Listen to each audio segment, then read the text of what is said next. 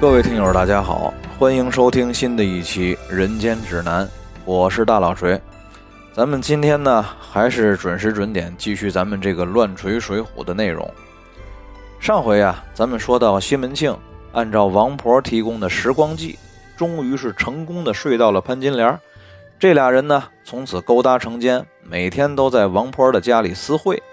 不料啊，这半路上杀出一个乔运哥。来王婆家，非要找西门庆要点钱花。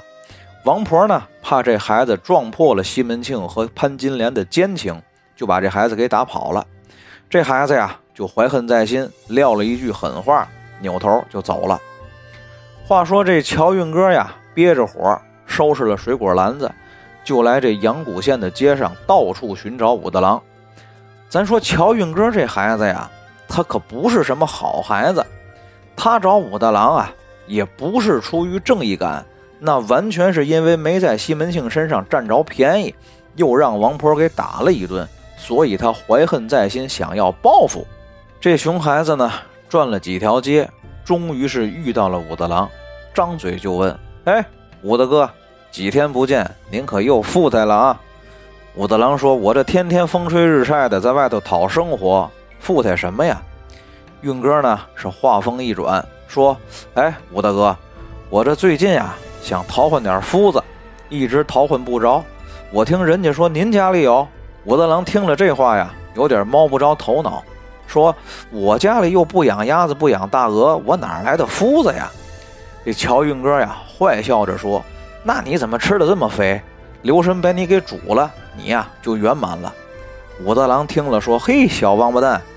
拐弯抹角的骂我呢，我老婆又不偷汉子，你干嘛说我是鸭子呀？运哥说呀，是嫂子是不偷汉子，嫂子可是偷子汉呀。武大郎一听这个，当时就寸不住了，拽着运哥就非得要问个究竟。运哥呢提出来要让武大郎请他喝酒吃饭，才肯告诉他实情。这俩人呢就来到一处小酒馆，点了点酒肉吃喝。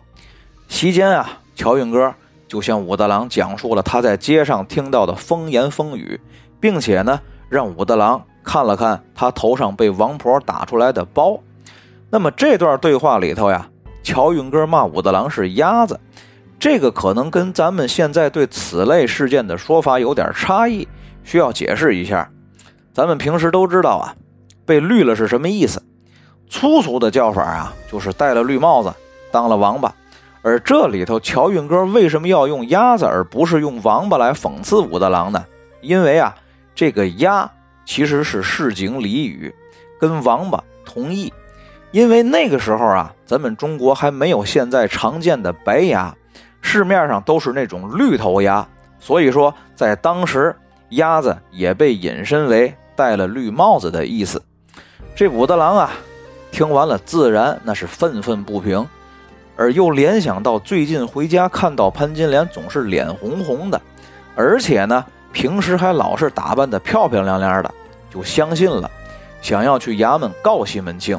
乔运哥又说呀：“这西门庆在阳谷县里手眼通天，你没有真凭实据，根本就告不下来。除非呀捉贼拿赃，捉奸拿双，咱得把这奸夫淫妇堵在被窝里才行。”于是啊，就跟武大郎商定了明天去王婆家里捉奸的事宜。武大郎呢，给了乔运哥几个炊饼，几吊铜钱，然后就各自回家去了。咱说这个乔运哥这样的宵小之辈啊，在社会当中可以说是很常见。这样的人呢，往往处于社会的最底层，混迹于各种场合，寻找各种机会搞点小钱儿，目光短浅。为了蝇头小利啊，那可谓是无所不用其极，往往让人是防不胜防。这王婆西门庆还有潘金莲，那是何等精明的人！这么严谨周密的计划，终于啊，也是被运哥给算计了。这个让人感觉有点感叹，又有点好笑，也有点警醒。千万别小看了这些小人物在社会当中的作用，正面作用也好，反面作用也罢。俗话说呀，防小人不防君子。毕竟在他们看来，光脚的不怕你穿鞋的。在他们看来，自己付出的代价，无非就是最多挨一顿打而已。而这武大郎啊，他做出的决定其实也不够理智，同时呢，他也忘记了兄弟武松临别时对他的嘱咐：如若有人欺负你，不要和他争执，待我回来自和他理论。他最正确的做法就是应该假装不知道，先收集证据，等到武松回来，带着武松，或者是到县衙告状，或是找西门庆理论，或是直接抓奸，那都行。甚至于说捉奸的现场直接把西门庆和潘金莲杀了，那都是可以的。因为啊，在中国的封建王朝历史上，很长一段时间里，捉奸在床。丈夫现场杀死奸夫淫妇，不仅没罪，反而有功。武大郎回家之后呢，当夜无话。第二天早晨，武大郎依旧挑着担子，假意上街去做生意了。跟运哥在街上会合之后呢，就又悄悄地回到了子时街附近。等到潘金莲出门，进了王婆茶馆之后，就和乔运哥按前一天商定好的计划，来到王婆茶馆。让乔运哥呢在王婆茶馆门前骂阵，待王婆出来和乔运哥对骂的时候，运哥就突然发难，拖住王婆。武大郎趁机从暗处冲进王婆茶馆的后堂。这王婆见武大郎突然出现，事情即将败露，又被运哥拖住，不得脱身，只好大叫了一声：“武大郎来了！”而此刻后堂屋里的两个人听见王婆示警，顿时是手忙脚乱。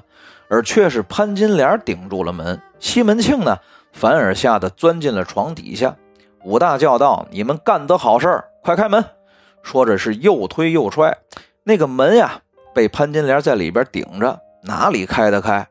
潘金莲此刻看见西门庆的表现呀，不由得失望，嘴里骂道：“平时你说的比唱的还好听，就会吹牛逼，说什么自己功夫好，我看你也就床上功夫好。”外头那个纸老虎也把你吓成这样，这西门庆听了呀，不由得自觉惭愧，就灰头土脸的从床底下钻出来，还不忘解释，说自己呀是一时被吓得没了主意，说着就去开门，嘴里呢却还是喊着不要来。他开门看见武大郎伸手就过来揪他，抬腿啊就是一脚，可是不料啊，由于这俩人身高差距太大，西门庆这一脚啊。正好蹬在武大郎胸口，这武大郎当场就吐出一口老血，捂着胸口啊就倒下了。西门庆啊，此时见踹倒了武大郎，夺门而逃。第二天呢，这一对奸夫淫妇就跟前一天什么事儿都没发生一样，还是继续来王婆家鬼混。其实也是故意想把这受了伤的武大郎扔在家里，想让他自己重伤不治，慢慢自己死了最好。武大郎啊，就这么半死不活的一个人在家里躺了五天。每天呢，这潘金莲都还是浓妆艳抹的出去，脸上带着高潮后的红晕回来。武大郎是看在眼里，恨在心里。他就对潘金莲说：“你呀，就美吧，背着我偷人，给我戴绿帽子，还挑唆奸夫把我打成这样，求生不得，求死不能。我死了没事我可是还有兄弟呢。”我兄弟武松的脾气和能耐，你是知道的。他西门庆再厉害，能厉害得过景阳冈上的老虎吗？我告诉你，你要是好好的伺候我，武松回来，我什么都不提。你要是还见天的出去浪，不管我，等武松回来，我让他们跟你讲理。这潘金莲听了呀，也不说话，却来跟王婆还有西门庆商量。西门庆听了，自然是害怕武松回来找他晦气。王婆呢，却是胸有成竹，她只问潘金莲和西门庆：“你们俩是想做长久夫妻，还是露水夫妻？”在得到了这两个人确认要做长久夫妻之后呢，便出了一条毒计，唆使西门庆和潘金莲毒死武大。于是乎，三个人是依计而行。西门庆有便利条件呀，提供了砒霜；王婆呢，提供了作案方法，甚至于。连用开水煮抹布可以消除淤血都想到了，所以说我严重怀疑王婆干这勾当应该不是一回了。这计策有了，王婆呀根本就不容西门庆还有潘金莲多想，马上就催促实施，生怕这俩人把事儿想明白了之后后悔，那自己可就什么都捞不着了。于是乎，这西门庆啊，就从自家的药铺里拿来了砒霜。潘金莲呢，把这砒霜下在药里，给武大郎灌了下去。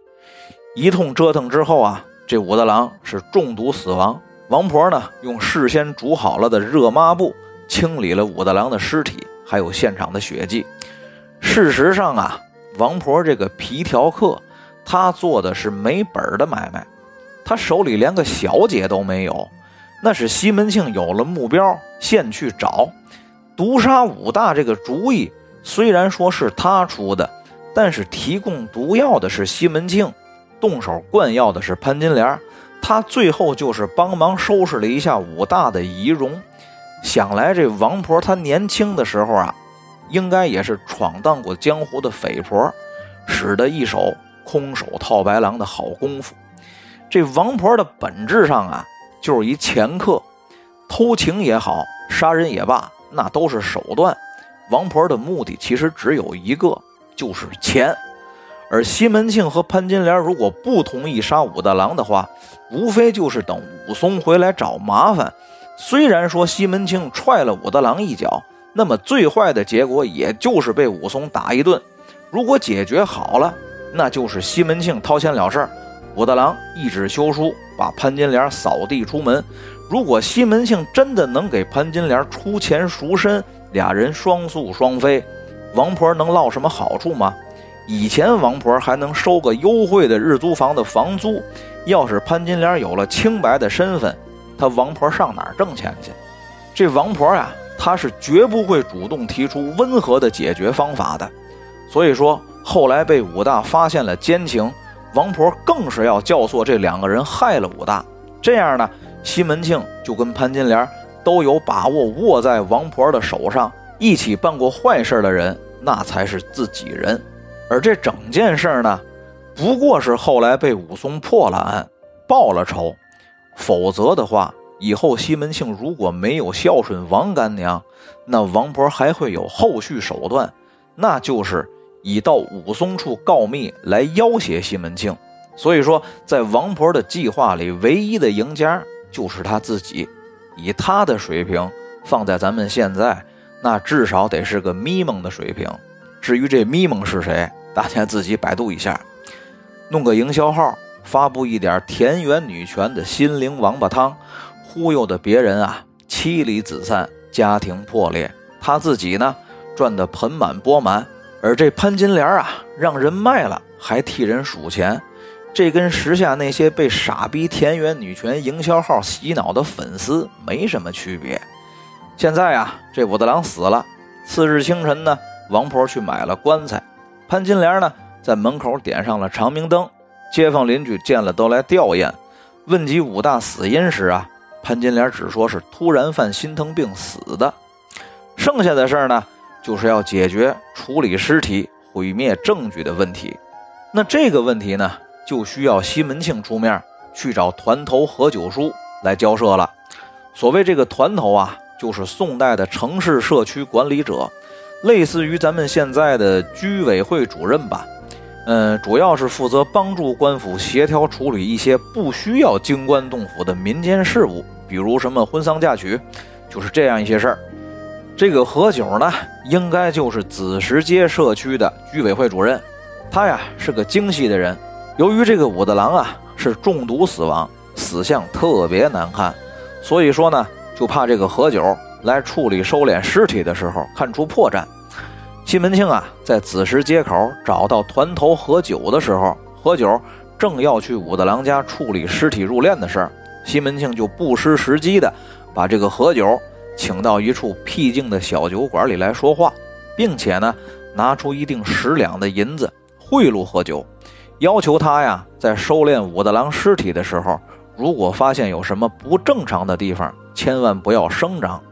这何九啊，见西门庆这锭银子给的实在是蹊跷，而且近日来这街上呢，又有他跟潘金莲通奸的风言风语，不由得啊。心里对武大郎的死因起疑，但是呢，心里又惧怕西门庆的势力，就只好先应允下来，揣着银子，满腹狐疑的来到了武大郎家，准备查验尸体入殓。这何九来到现场之后呢，见手下人都已经准备好了，又多嘴问了一句武大郎的死因。几个手下呀，也是异口同声的说，是心疼病发作。但是当何九接起蒙头纸看的时候，只见这个武大郎的死状啊，是异常的恐怖狰狞，当时就下休克了。这众人啊，一通手忙脚乱的抢救。又是灌水，又是捶背，才把这何九唤醒。几个人呢，就拆了一扇门板，把这个何九抬着就送回了家。众人走后呢，何九的老婆问起他：“怎么好好的出去看了个死人就这样了？你这当团头也不是三天两早晨了，处理尸首入殓的事儿也经手办了好多，看个死人您至于吓成这样吗？”这何九啊，这才把武大郎的死状。和他去武大家之前遇到西门庆给他银子，他不敢不收的事儿，告诉了自己的老婆。但是啊，转念想到武大郎虽然不起眼儿，可偏偏奈何他有个打虎英雄的都头亲兄弟，两头都得罪不起。这团头何九的老婆呀，还真是个女中豪杰，当时就把武大之死跟前几天和运哥联合捉奸的事联系到了一起。就给何九出了一个主意，他让这何九再去武大家的时候啊，只问潘金莲什么时候出殡。如果潘金莲说先停灵在家，等武松回来再做主张，那么就说明这事儿没毛病；如果不等武松回来就抬出去下葬，那也没什么大问题，因为毕竟尸体还在嘛。但是如果潘金莲以自己家是清河县的外来户，在咱们阳谷县没有坟地为由，主张火葬武大郎的话，那就一定有问题。不过呢，你也别言声，由他火葬就是。但是呢，在火葬结束之后啊，你可得趁人多眼杂，从烧剩下的骨灰里拿两块骨头回来当证据。这十两银子呀，你也千万不能动，跟骨头放在一起收好了。武松回来不问便罢，要是问你，你呀。就以实相告，并且把这银子和骨头都拿给武松看。何九听了也是感叹，心说家有贤妻，丈夫在外不遭横事啊。当下呀，他就吩咐手下人说自己不舒服，去武大郎家继续处理入殓的事儿，我就不亲自去了，让几个手下人去处理了就好。另外问问主家什么时候出殡，以什么方式下葬，带个信儿。回来，主家赏的钱你们大家分了就好。这几个手下人啊就去了。回来的时候告诉何九说，潘金莲主张三天后出殡，而且要用火葬的方式。何九听了，心里也就有谱了。这三天后啊，武大郎葬礼出殡，何九呢趁乱就在烧剩下的残骨还有灰烬里头，偷偷的加了两块骨头。往这冷却用的水池子里一泡，果然看见那骨头是黑的，他心里可就更有把握了。何九呢，偷偷的收好了骨头，转回身来，来到前头，又跟众人寒暄了几句，就回家了。这何九到家之后呢，用纸写了个纸条，记录了年月日，还有参加葬礼的主要人员，就把这骨头和西门庆给的那块银子，还有这张纸条。都放进了一个布袋里收好了。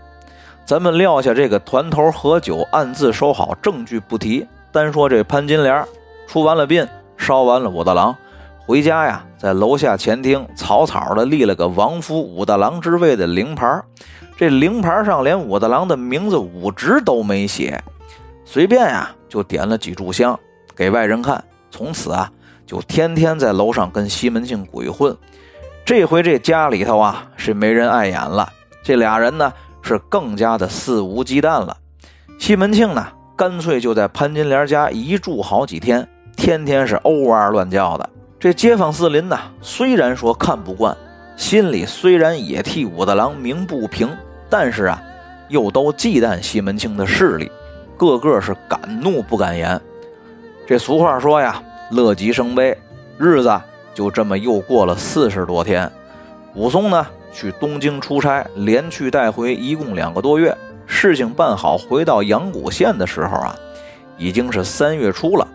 这一路上啊，他只觉得心神不宁，不放心大哥，一心想要早早的回来见武大郎。这武松回到阳谷县，先去县衙找县令老爷交了差事，送了回信。县官看了回信，见武松这趟差事办的是干净漂亮，心中高兴，就赏了武松一锭大银，又给武松安排了酒饭。武松谢过赏，吃过饭之后呢，回到宿舍换了干净衣服，戴了一顶新头巾，径直就奔子时街来看大哥。这街坊四邻看见武松回来，心里都发紧，手里都攥着两把汗。这一番武松归来，好比太岁下凡，难免祸起萧墙。阳谷县里少了一对奸夫淫妇，阿鼻地狱中多了两个受罪的鬼。